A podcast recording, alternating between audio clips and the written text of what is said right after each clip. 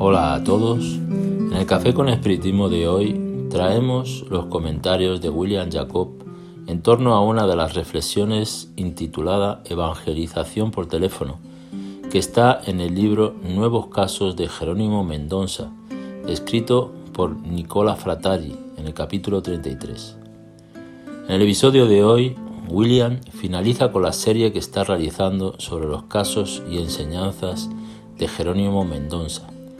Aquellos que perdieron los episodios anteriores pueden buscarlos en la playlist del Spotify. En este capítulo del libro, el señor Fratari escribe lo siguiente.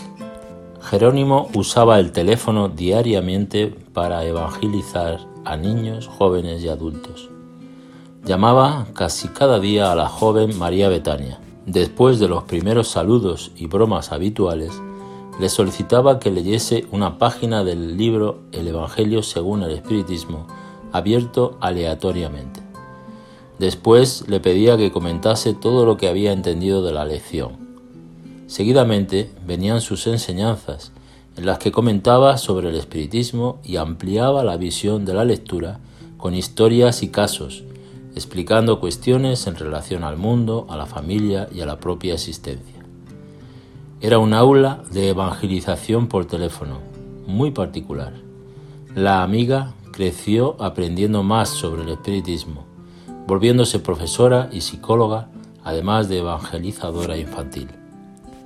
Me cuestioné traer esta lección para que podamos reflexionar sobre las posibilidades que la vida nos da de que seamos útiles incluso cuando todo parezca ser un impedimento para ello.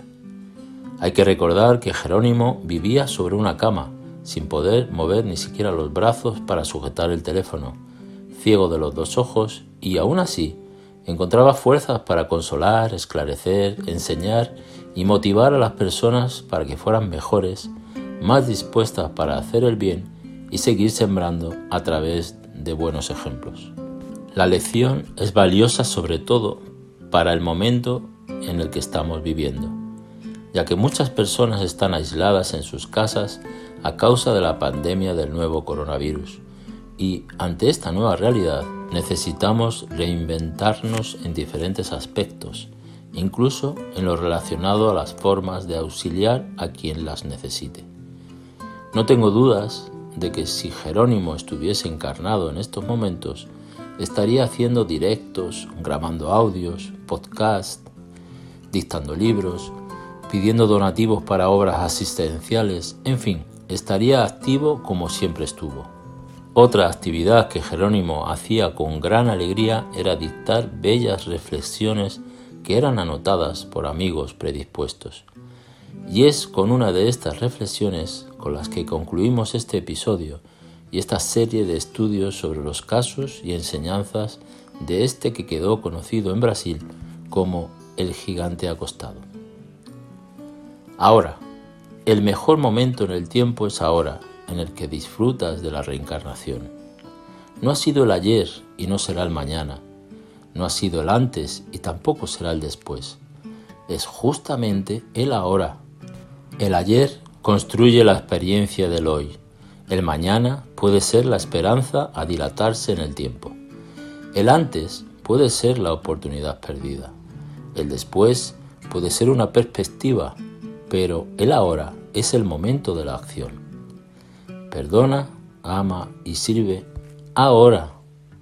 Ayuda, olvida y pasa ahora. Olvida todo el mal, toda la queja infeliz, aún ahora. Ahora quiere decir ya, aprovechando el tiempo que se llama ahora, en la construcción del bien para todos, inevitablemente tendrás un mañana feliz. Mucha paz y hasta el próximo episodio de Café con Espiritismo.